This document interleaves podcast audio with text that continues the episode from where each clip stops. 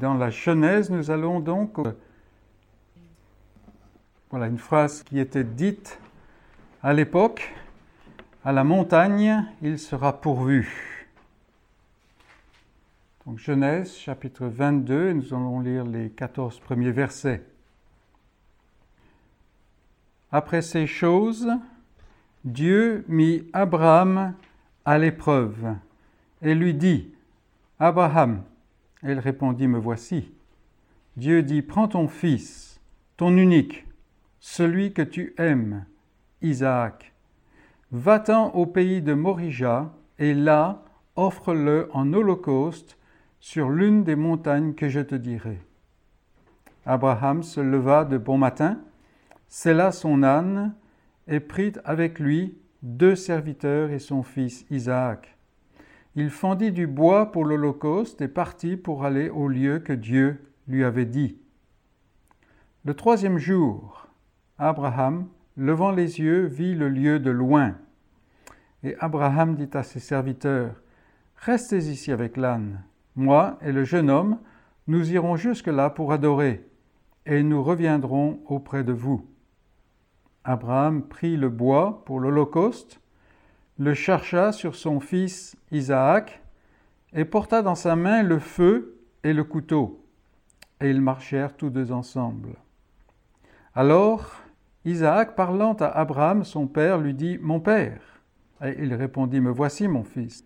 Isaac reprit Voici le feu et le bois, mais où est l'agneau pour l'Holocauste? Abraham répondit Mon fils, Dieu se pourvoira lui-même de l'agneau pour l'Holocauste. Et ils marchèrent tous deux ensemble. Lorsqu'ils furent arrivés au lieu que Dieu lui avait dit, Abraham éleva un autel et rangea le bois. Il lia son fils Isaac et le mit sur l'autel par-dessus le bois. Puis Abraham étendit la main et prit le couteau pour égorger son fils. Alors l'ange de l'Éternel l'appela des cieux et dit, Abraham, Abraham. Et il répondit, Me voici. L'ange dit, N'avance pas ta main sur l'enfant, et ne lui fais rien, car je sais maintenant que tu crains Dieu, et que tu ne m'as pas refusé ton fils, ton unique. Abraham leva les yeux et vit derrière lui un bélier retenu dans un buisson par les cornes. Et Abraham alla prendre le bélier et l'offrit en holocauste à la place de son fils. Abraham donna à ce lieu le nom Yahvé Jiré. C'est pourquoi l'on dit aujourd'hui, à la montagne de l'Éternel, il sera pourvu. Et c'est la parole de Dieu.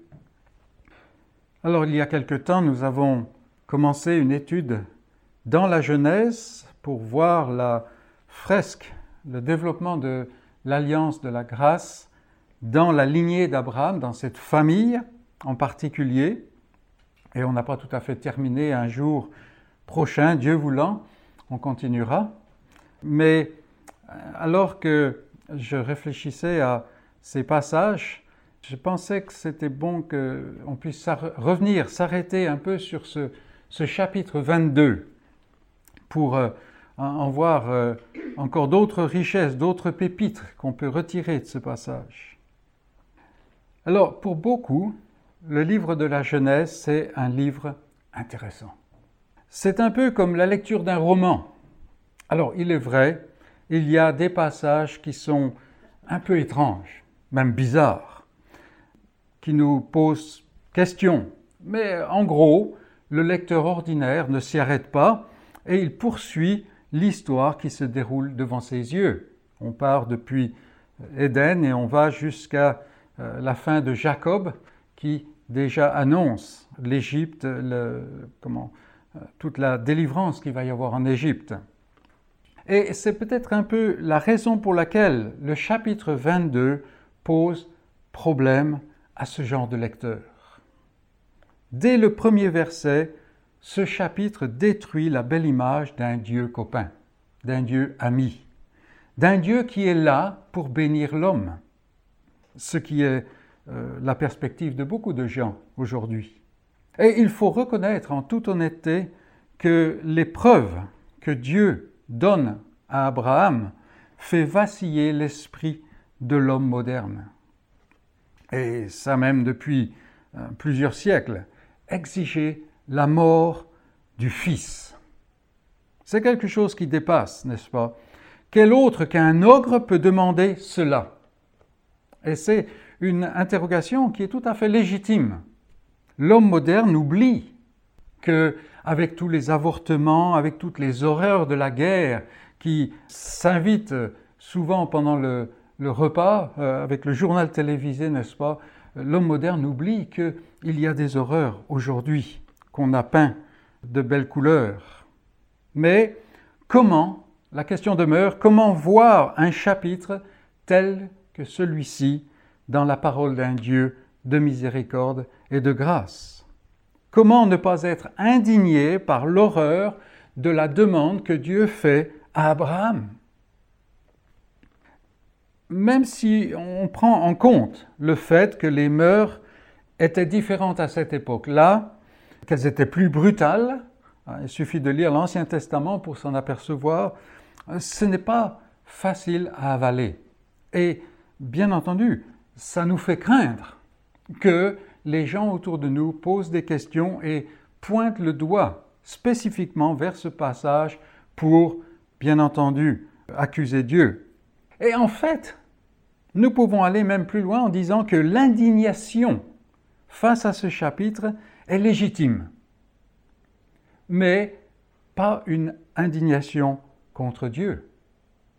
C'est plutôt une indignation légitime vis-à-vis du péché qui provoque un tel chapitre, et par conséquent contre la rébellion de celui qui s'est vendu au péché, l'être humain par nature.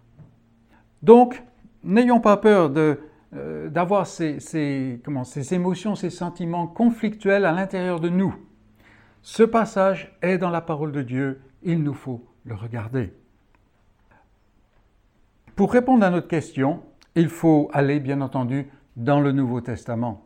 Et c'est le passage, enfin une partie du passage qui nous a été lu.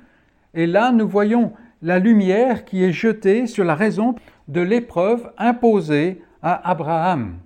Parce que ce passage-là commence, verset 17 à 19 du chapitre 11, n'est-ce pas, commence, c'est par la foi. Et donc nous sommes ici en présence d'une épreuve de la foi du patriarche, une mise à l'épreuve de la foi du patriarche. Et puis, dans le verset 19 de Hébreu 11, n'est-ce pas, nous lisons Abraham pensait ou considérait que Dieu est puissant même pour ressusciter les morts ou pour ramener les morts. Aussi, il retrouva son fils, ce qui est une préfiguration. C'est donc une préfiguration, ou on peut traduire aussi c'est un type, une image, quelque chose qui donne une idée de la réalité. Et dans cette épreuve, Dieu révèle par une image incomplète, bien entendu, ce qui appartient à son dessein de rédemption. Donc on est ici en présence du dessein de rédemption même de Dieu comment Dieu va accomplir la promesse de son alliance? C'est donc euh, en fait les deux points que nous voulons examiner ce matin. On va faire une petite parenthèse avant d'aborder ces deux points, une parenthèse qui prend en compte le, le fait qu'on entend souvent la question comment Dieu peut-il demander une telle chose d'un père? Et la conclusion, c'est que c'est horrible. Et cela est vrai. Cela est vrai. Mais ce n'est pas la bonne question. Ce n'est pas vraiment la bonne question. En fait, il vaudrait mieux se demander comment Dieu a pu s'assujettir lui-même à une promesse qui l'obligerait à mettre son Fils unique, son Fils bien-aimé, à mort. Et surtout, de le faire pour des rebelles qui ne cessent de lever le poing contre lui. Dans un des cantiques qu'on a chanté tout à l'heure, euh, on voyait bien le, fait que Dieu, le, cœur de Dieu va vers l'homme, l'homme qui est dans la mort, l'homme qui est dans, dans, les larmes et tout ça. Mais l'homme n'est pas une victime. L'homme est un rebelle. Et on pose la question, pourquoi est-ce que Dieu s'est assujetti à un, tel, un tel plan, un tel dessein de rédemption? Ça, c'est la, vraie question. En tant qu'être créé, Abraham devait obéissance à Dieu, à son Créateur. Qu'on l'accepte ou qu'on ne l'accepte pas aujourd'hui, dans le monde, c'est quelque chose qui est euh, évident. Abraham appartient à Dieu. C'est Dieu qui l'a créé. De la même manière que si je fais un, dessin ou euh, une petite création, comme on dit, je suis tout à fait libre et euh, j'ai tout à fait le droit de la détruire, de, jeter ça à la poubelle si ça ne me plaît pas. Je me rappelle une fois avoir fait un croquis et je n'étais pas tout à fait satisfait. Alors je l'ai, euh, comment je l'ai, oui, je l'ai jeté dans la poubelle. Et on m'a dit, mais pourquoi tu as fait ça? Parce que j'ai le droit. Et c'est la même chose. Abraham doit obéissance à Dieu parce que Dieu est son créateur. Mais Dieu lui-même, il n'est sous aucune contrainte, sauf sa propre volonté. Donc faisons attention quand nous abordons un passage comme cela, nous voyons des choses qui sont beaucoup plus profondes qu'il n'apparaît à la surface. Venons-en à notre premier grand point, l'épreuve de la foi. On a vu, il y a une épreuve, il y a une préfiguration. L'épreuve de la foi. Et c'est la, la, dimension cruciale de cette expérience. Toutefois, en abordant ces événements, nous devons faire attention. En effet, avec le recul des siècles, on a toute la perspective de l'histoire, n'est-ce pas? Nous savons ce qui va se passer depuis le moment où nous commençons à lire le verset 1. On sait ce qui va se passer. Nous savons que Dieu va arrêter le couteau. Nous savons que Dieu va épargner Isaac et nous savons que Dieu va pourvoir au bélier pour le sacrifice et que Abraham et Isaac vont revenir vers les deux serviteurs. Abraham, lui, ne sait rien de tout cela. C'est pourquoi l'auteur de la lettre aux Hébreux dit Abraham offrit Isaac pour lui, dès le moment où il, se met en route, son fils est tout aussi bon que mort. Et nous avons besoin de garder cela en tête. Nous ne sommes pas en présence d'une épreuve, je dirais, entre guillemets, pour rire. Ce n'est pas une épreuve d'opérette, là. Quand on parle d'épreuve, euh, on a tendance à penser en termes négatifs. On pense en, en termes de problèmes, de difficultés, de souffrances, de douleurs. Et certainement, beaucoup d'épreuves sont pénibles. Et on revient à Hébreu, chapitre 12, où il est dit que Dieu discipline son, peuple, hein. il l'amène à, vraiment euh, travailler. Et cette discipline, ce châtiment n'est pas plaisant, n'est pas plaisant, plaisant, mais il y a un but. Et le but de l'épreuve n'est pas nécessairement négatif. Nous avons souvent une perspective négative, mais le but de l'épreuve n'est pas nécessairement négatif. Par exemple, je veux démontrer la solidité et la résistance d'un matériau. Alors, il y a beaucoup d'années maintenant, c'était en 80, enfin juste avant 92, euh, il y a euh, ce pont qui a été construit à Chalon. Et comme nous étions à côté, on visitait le chantier. Il y avait quelque chose de très intelligent de fait pour faire accepter le pont, c'est qu'on avait des visites, des portes ouvertes. Et une fois, on a, vu euh, on a visité tout le chantier avec le maître d'œuvre. C'était un homme très, très, comment, très bon dans son... Il avait une qualité didactique. Et il nous a expliqué que tous les matériaux pour le pont sont mis à l'épreuve. Une épreuve qui teste les choses au double de ce qu'elles doivent supporter. Alors, c'est cela. Mais en faisant cette épreuve, en mettant ces matériaux, en les soumettant à l'épreuve, ça n'est pas pour démontrer que le matériau va se briser, va ne pas tenir. Au contraire, c'est pour s'assurer que ça va tenir. C'est pour ça que l'épreuve était multipliée par deux, par exemple. On va soumettre toutes ces choses, cela. Et donc, ça n'est pas pour détruire, mais pour prouver et pour s'assurer de la solidité. Si bien que maintenant, des années après, on peut encore passer sur ce pont. Quoi qu'on ait découvert d'autres euh, faiblesses. Mais ça, c'est une autre histoire, n'est-ce pas? Ici, Dieu met Abraham à l'épreuve pour manifester que la foi qu'il a plantée dans le cœur du patriarche est à toute épreuve. Et bien entendu, pour encourager et Abraham et le peuple de l'Alliance à travers les âges. Dieu le sait, mais il veut qu'Abraham en soit fortifié dans l'assurance de cette réalité et le peuple de l'Alliance tout au long des siècles. C'est donc une chose qu'il nous faut garder à l'esprit aussi. L'épreuve permet de voir certaines choses. Quelle est la nature de l'épreuve ici, cette épreuve?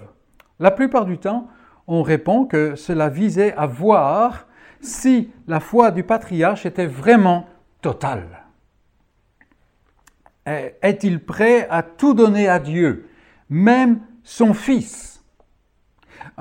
Mais en fait, cela met l'être humain trop au centre, ce que la Bible ne fait jamais. En fait, l'épreuve est là pour que la foi d'Abraham saisisse plus clairement, ou que Abraham par la foi saisisse plus clairement et plus réellement qui est Dieu et quel est son dessein. Parce que là, en fait, à travers la mort d'Isaac, Abraham reçoit la force de la promesse. Abraham doit dépasser la promesse de Dieu pour se fixer seulement sur celui qui a fait la promesse. Et c'est un point capital.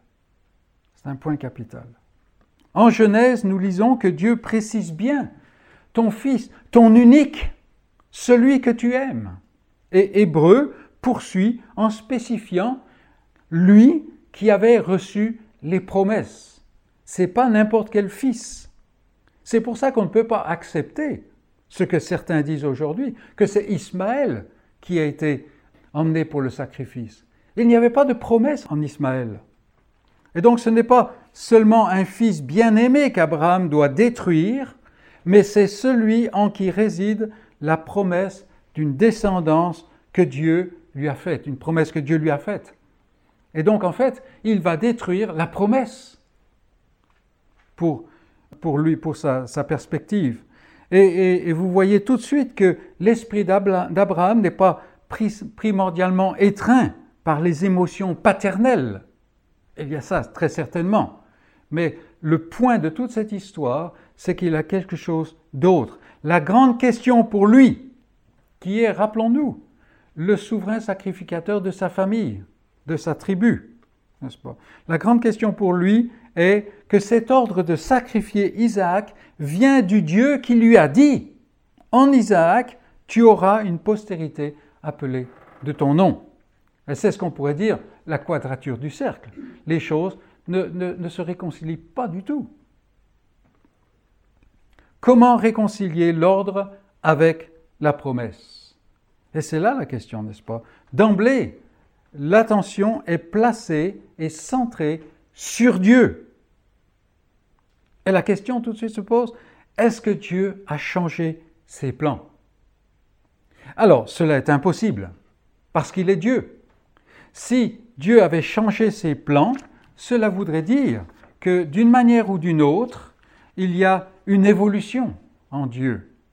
C'est-à-dire qu'il a trouvé quelque chose de meilleur que ce qu'il avait annoncé d'avance.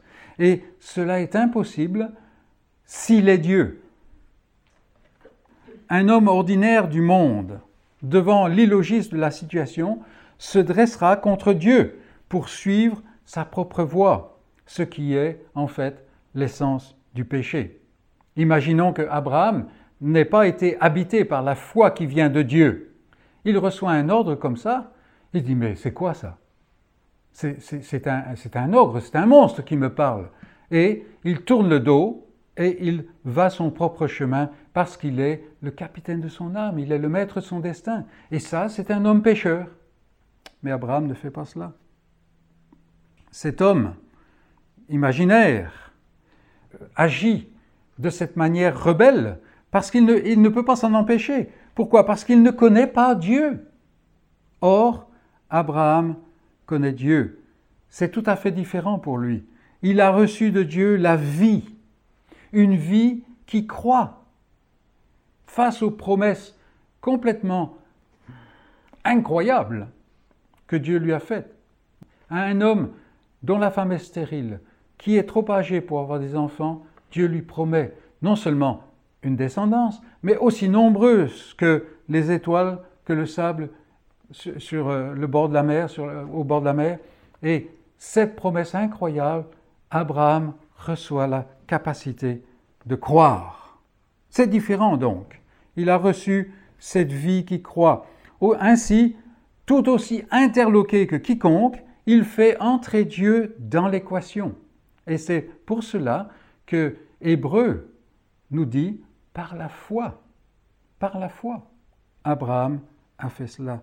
Dieu lui a donné un fils quand tout espoir s'était évanoui. Il n'y avait aucun moyen que la chair produise ce fils. Ils ont essayé, hein, ils ont, il y a eu toutes sortes de, stratagèmes, n'est-ce pas? Et, même Abraham avait abandonné en disant, bon, Eliezer, ça, suffira, hein. c'est bon, on peut faire avec euh, le serviteur préféré. Mais non, tout espoir s'était évanoui. Mais Dieu avait placé les plus grandes promesses en Isaac. Et maintenant, Dieu demande de sacrifier Isaac. C'est incompréhensible. Incompréhensible. Les promesses de Dieu sont sûres et certaines. Et Abraham le sait parce qu'il connaît Dieu. Mais un Isaac mort ne peut pas les accomplir. C'est incompréhensible. Sinon que Dieu est capable et qu'il a une solution pour que ses promesses se réalisent en Isaac. Et l'homme, en fait, est parvenu à la fin de lui-même. Et grâce à la foi que Dieu lui a donnée, il se, il se jette complètement sur Dieu. C'est là que Dieu veut l'amener, en fait.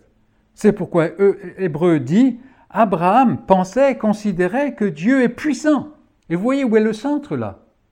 Ça n'est plus le sacrifice, ça n'est plus le fait de perdre Isaac, ça n'est plus la, déraison de la, de la demande, tout ça. Non, c'est Dieu.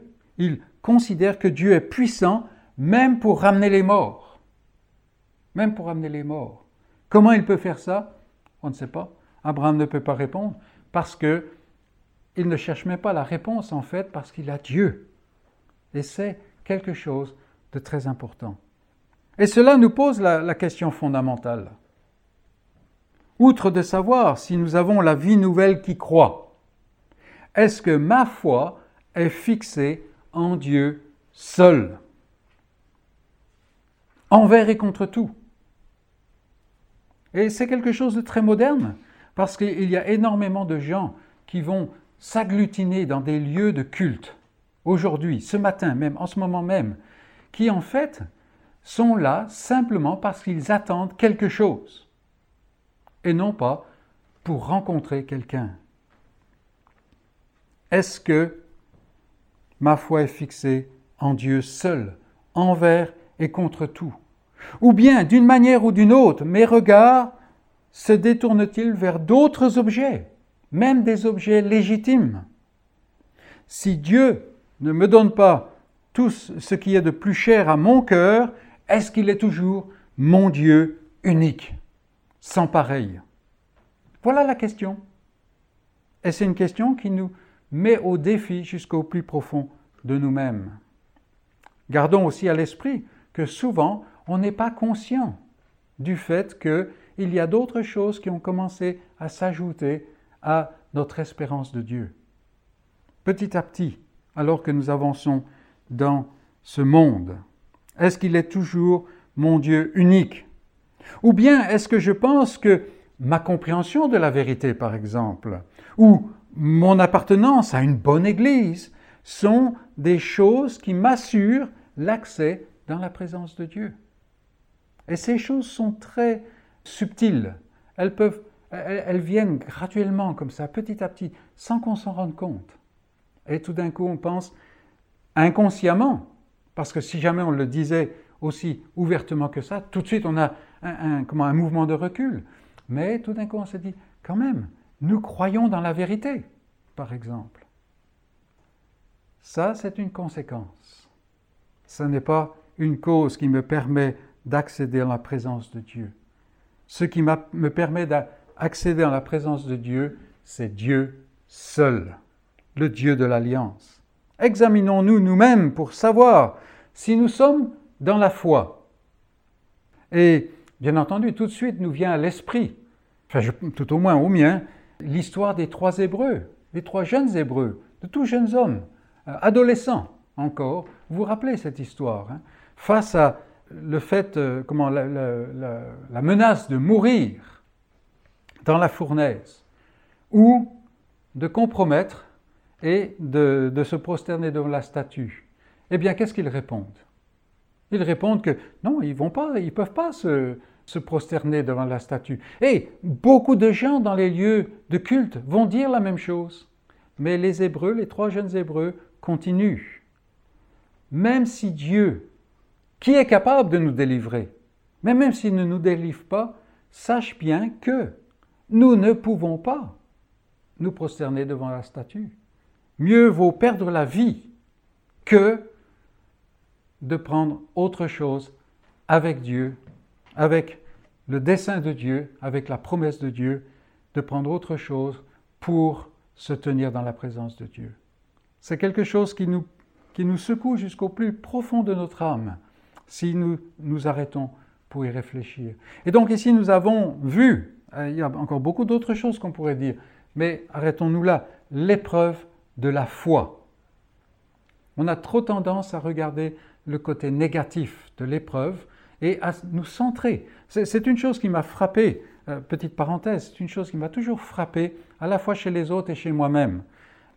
Dès qu'on souffre, notre monde se rétrécit.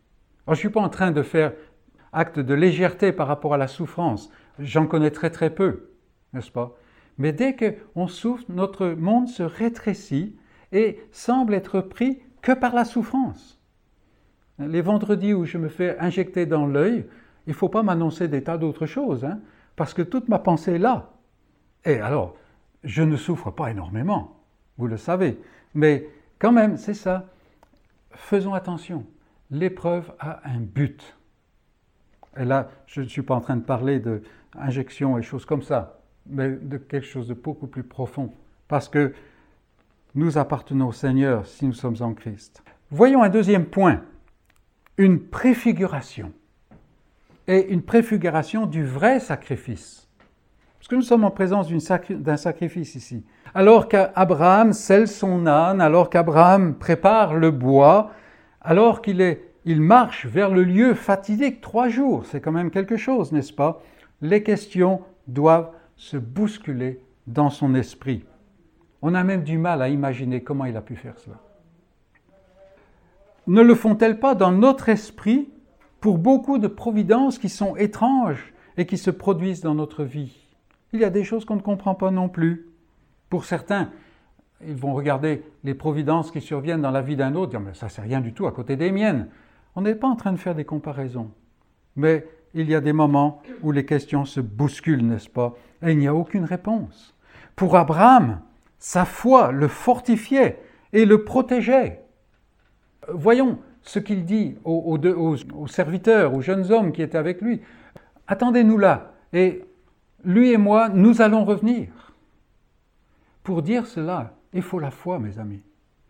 Euh, rappelons-nous quand Isaac lui pose la question alors qu'ils sont en train de monter sur le mont Morija. Où, est l'agneau? Un poignard a dû transpercer le cœur de ce père, n'est-ce pas? Mais où est la réponse? Dieu se pourvoira. C'est Dieu qui est là. Donc, comme je disais, la foi d'Abraham le fortifiait et le protégeait. Mais attention, elle ne faisait pas cela de manière magique, à la manière d'un espèce de, talisman, de gris-gris qu'on garde dans sa poche et qui doit nous protéger. C'est pas du tout comme cela. Non. Euh, il y a des fois, et, c'est surtout quand j'ai affaire avec les amis en Afrique, des gens que j'aime beaucoup, n'est-ce pas? Et alors on parle de quelque chose de terrible qui est passé ou euh, une difficulté qui survient dans la vie. Et souvent, ben, on n'est pas non plus comment, imperméable à la chose, nous ici en Occident, mais souvent la réponse vient, Dieu est au contrôle. Alors oui, ça, il est au contrôle, ça c'est certain. Mais dites-moi, comment est-ce que cela peut m'aider dans mon problème? C'est ce que je veux dire par ça, c'est que la vérité euh, doit avoir un impact. Dieu est au contrôle, c'est vrai. Mais pour le moment, c'est bon problème, justement. Non, la foi d'Abraham était agissante et puissante parce qu'elle était enracinée dans le Dieu de l'alliance, celui qui a promis celui qui est fidèle. Et quand je dis qu'elle était agissante et puissante, je veux dire que cette foi était mise en opération. Elle était opérationnelle. Et il ne peut donc pas faillir. Ce, Dieu ne peut pas faillir dans sa promesse. Il a fait la promesse d'une manière ou d'une autre, même ce Dieu qui ordonne la mise à mort d'Isaac doit accomplir sa promesse parce qu'il est le Dieu qu'il est. Et ça, c'est important. Mais outre la manifestation que la foi en lui n'est pas vaine, Dieu est en train de révéler à Abraham et à tout son peuple quelque chose au sujet de l'accomplissement de son dessein de rédemption. C'est une image. Il y a trois leçons dans cette circonstance. Ce ne sont pas des leçons nouvelles, mais elles prennent des couleurs très vives dans ce chapitre.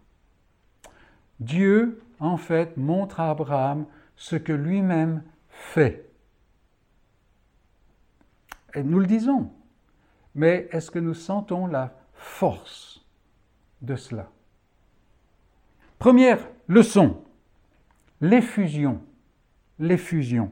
Quand Dieu demande à Abraham de lui sacrifier Isaac, il ne le fait pas comme les divinités sanguinaires et capricieuses des Cananéens l'auraient fait. Non, Dieu demande un holocauste.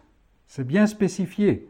Ce que la loi définira plus tard comme un sacrifice perpétuel afin que Dieu soit présent et avec son peuple et que ce peuple puisse l'approcher, s'approcher de lui pour être délivré par la foi dans l'Ancien Testament de la culpabilité de son péché.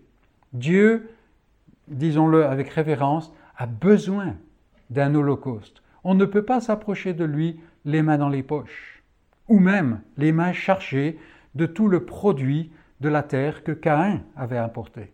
Pas du tout. Il faut un holocauste. Et ici, Dieu demande le sacrifice d'Isaac comme un holocauste. Et l'holocauste rappelle sans cesse la sainteté et la pureté parfaite de Dieu. Seul ce qui est pur peut exister et demeurer dans sa présence. À cela rappelle aussi le fait que l'homme est fondamentalement pécheur, il est fondamentalement tordu.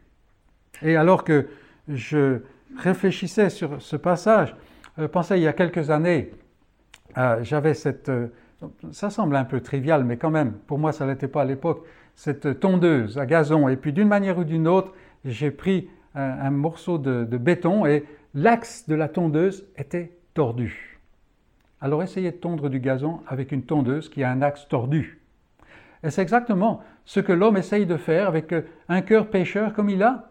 Il essaye de servir Dieu, il essaye de plaire à Dieu et tout ça, mais l'axe est tordu et on ne peut plus rien faire. Sans cesse, l'Holocauste rappelle que Dieu est saint, Dieu est pur, et il n'y a que la pureté qui peut être en sa présence. Et donc l'homme est fondamentalement pécheur, fondamentalement rebelle, fondamentalement tordu. Sa nature est irrémédiablement touchée par sa rébellion. La rébellion a déplacé le centre de son être. Créature, il a un centre d'être qui est Dieu, le Créateur. Il lui appartient. C'est comme le dessin. Dieu peut faire ce qu'il veut avec. Chose difficile à avaler pour notre génération moderne. Mais, cela, mais maintenant, à cause du péché, le centre de son être est lui-même, égocentrique, totalement. C'est un être égoïste, c'est un être centré sur lui-même, et il ne se, peut plus se, tourner, il ne peut plus tourner autour de Dieu, son Créateur et Maître. Et cela entraîne une punition, un châtiment. Et ce châtiment, il a été décrété, est la mort, c'est-à-dire la séparation éternelle de la source de la vie qui est Dieu. Et nous le voyons déjà dans dans le Jardin d'Éden, n'est-ce pas? Alors qu'ils avaient communion avec Dieu dans le jardin, voilà que dès que le péché est consommé, l'approche de Dieu dans le jardin fait qu'ils se cachent et que rien ne peut les protéger.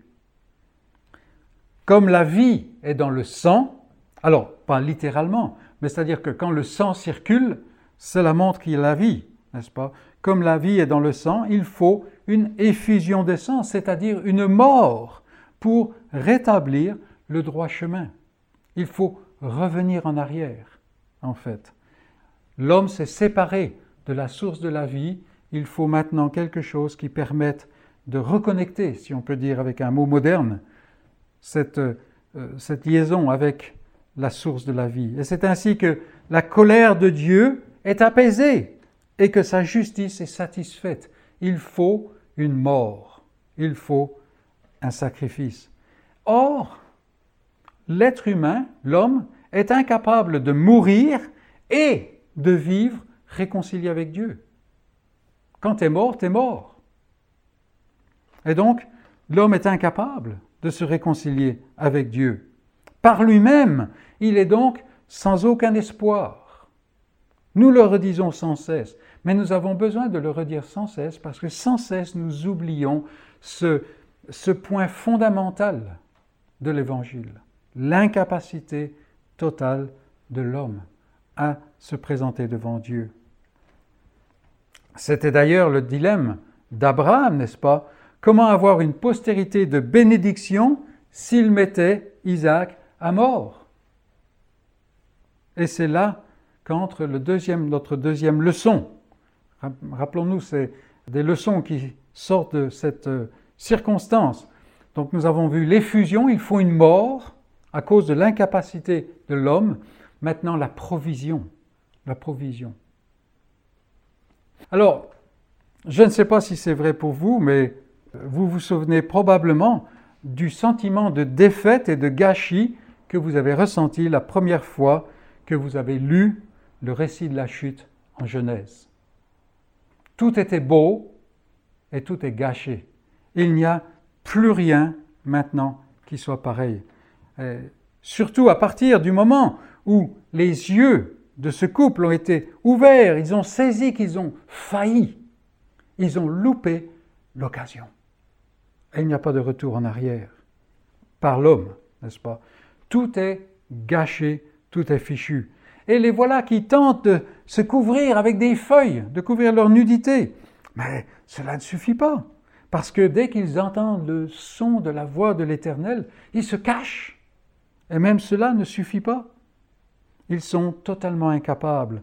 Aucun effort qu'ils puissent donner ne peut aider ils sont condamnés à la mort.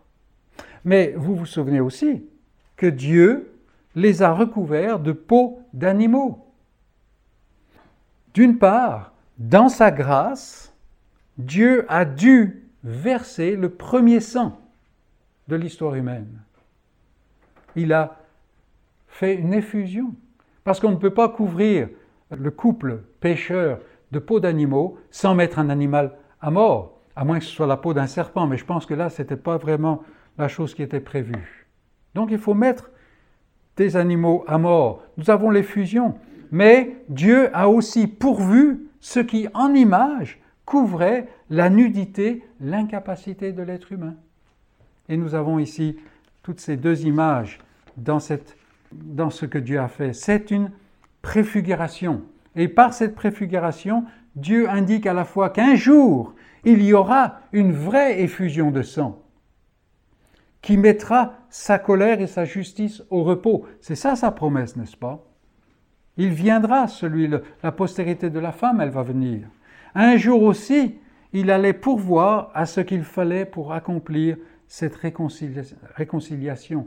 Il y a quelqu'un qui vient, et ça n'est pas la postérité de l'homme, c'est la postérité de la femme, celui qui vient de Dieu, et qui va accomplir cette réconciliation que nul homme ne peut faire.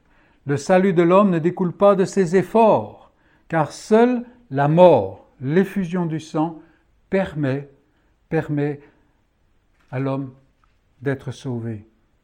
Il ne découle pas non plus de quoi que ce soit qui, sont, qui soit en l'homme et que l'homme produise. Pourquoi? Parce que la promesse est dans la provision de Dieu. C'est Dieu qui pourvoit. Et en fait, tout le système de l'Ancien Testament, complexe comme il est, rappelle que l'homme ne peut pas se redresser de lui-même. Il faut que la mort intervienne. Et selon les termes de Dieu, on ne peut pas amener n'importe quel animal. Et il faut que la mort intervienne et que Dieu, cette mort, que Dieu va pourvoir à ce qui accomplit ce qu'il a décidé. C'est-à-dire que L'homme ne pouvait pas venir avec n'importe quel sacrifice. Mais Dieu lui a donné des euh, spécifications très claires, très précises. Voilà comment il faut faire.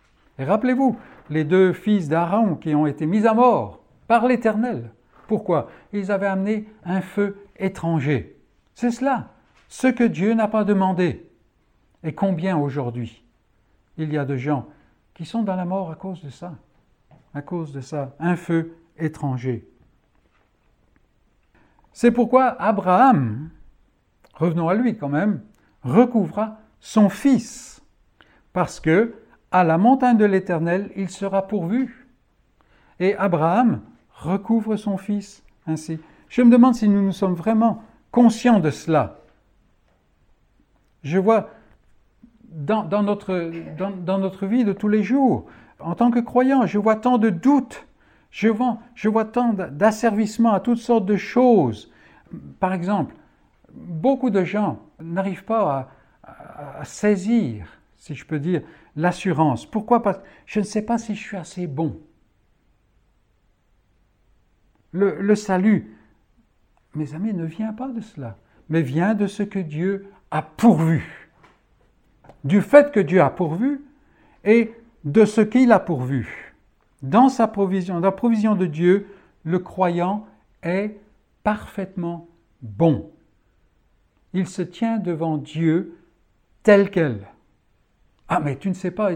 Non, je ne sais pas, mais j'ai une bonne idée de tout ce qui peut euh, militer contre cela. Mais c'est dans la provision de Dieu. C'est pas dans ce que je peux amener. Pas du tout on comprend pourquoi il y a des gens qui s'élèvent contre cette partie du message. C'est vraiment dangereux, n'est-ce pas? Parce que beaucoup, même à l'époque de, Paul, disaient Oh, alors on peut faire ce qu'on veut. Non pas, non pas. Parce que maintenant, on ne s'appartient pas. On appartient à un autre, n'est-ce pas? Mais le croyant est parfaitement bon. Et la chose est choquante. Mais elle est vraie. Et elle est vraie grâce à une troisième leçon qui ressort de notre texte, la substitution. Effusion, euh, provision et substitution. Isaac est épargné. Tout le monde est content. C'est merveilleux, n'est-ce pas? Il retourne et on peut s'imaginer les jeunes serviteurs qui se posaient des questions. Bon, ils sont contents parce que quand même, euh, ils n'avaient pas trop compris la chose. Isaac est épargné. Réjouissons-nous. Mais le problème n'est pas résolu.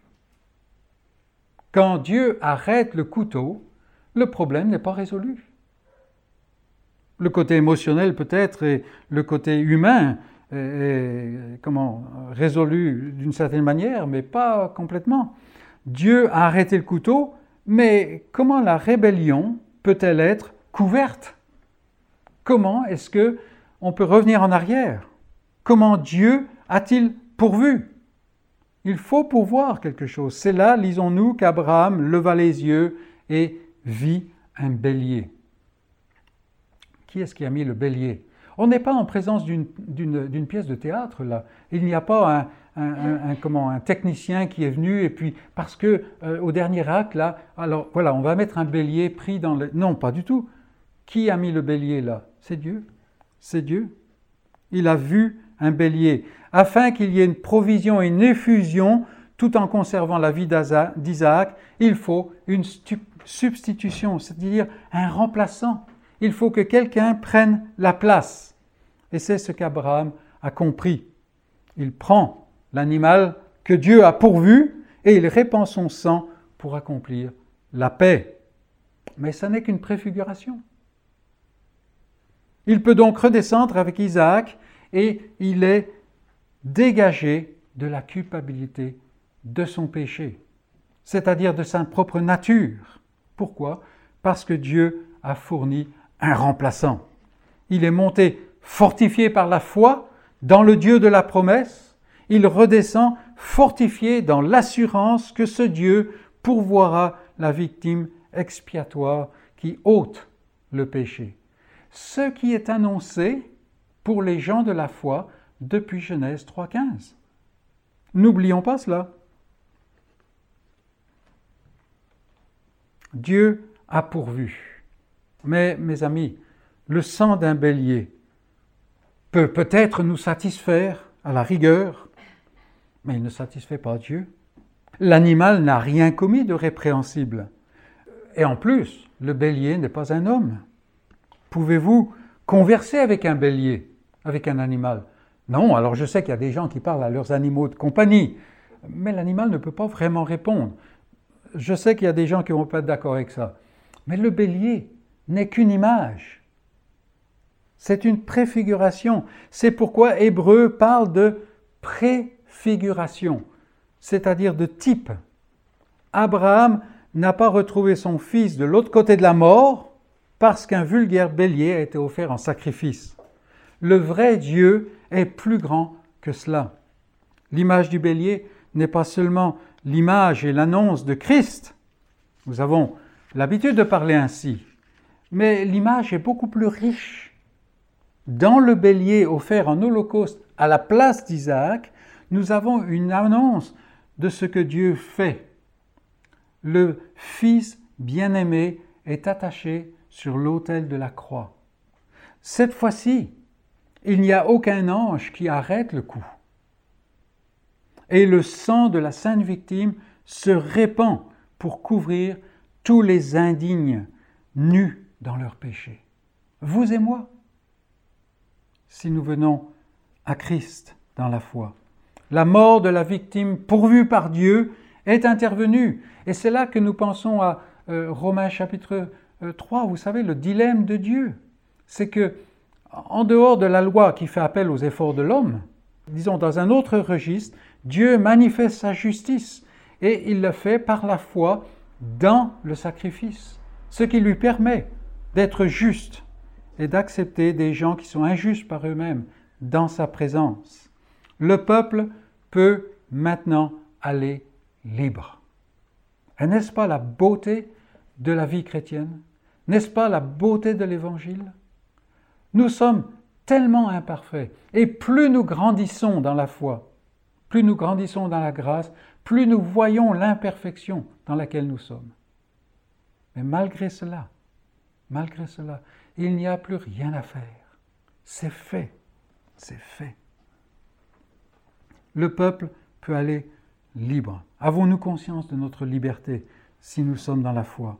Plus aucune condamnation, dit Paul, maintenant, pour ceux qui sont en Christ. Ça n'est pas un jour futur, un jour futur, il y aura la glorification, c'est-à-dire l'union, la, rédemption de nos corps, l'union de nouveau euh, de l'âme euh, pardonnée avec le corps, euh, incorruptible. Mais maintenant, plus aucune condamnation. Votre cœur en apporte, mais Dieu n'en apporte aucune. Il a vraiment été pourvu à la montagne de l'Éternel. Et c'est ça l'évangile. C'est ça l'évangile. La bonne nouvelle. C'est la, nouvelle qui permet de donner espoir.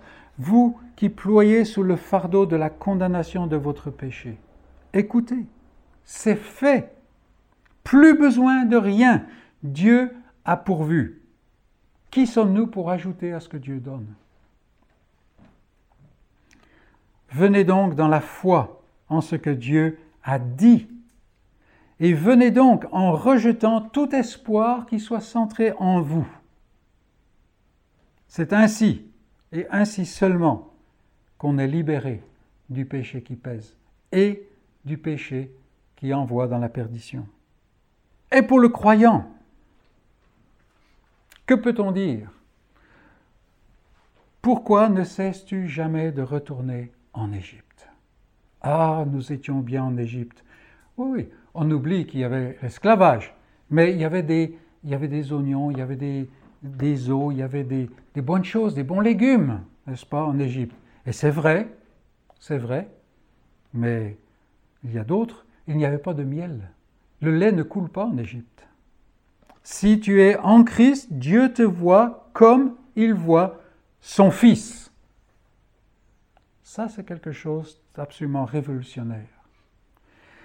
Qu'y a-t-il dans le monde et qu'y a-t-il en toi qui puisse remplacer cela? Absolument rien. Absolument rien. Que Dieu nous donne le discernement. Rien que l'asservissement à la crainte. Parce que vient le jour, on doit quitter ce monde. Et est-ce que je suis encore suffisamment bon? Ça, c'est l'asservissement de tout être humain. Il y en a même qui en font une religion.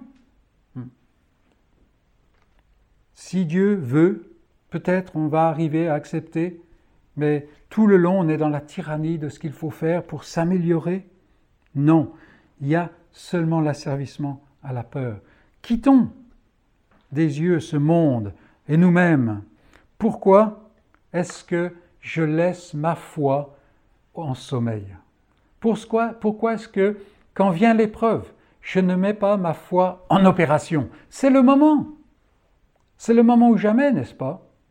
Abraham est renversé probablement par ce que Dieu exige. Et sa foi lui permet de traverser cela. Parce que dès le moment, Abraham met sa foi en action, met sa foi en opération. Et c'est ce, à quoi ce passage nous appelle, n'est-ce pas? Non, Abraham, par la foi, offrit tout son espoir. Il n'y avait plus rien.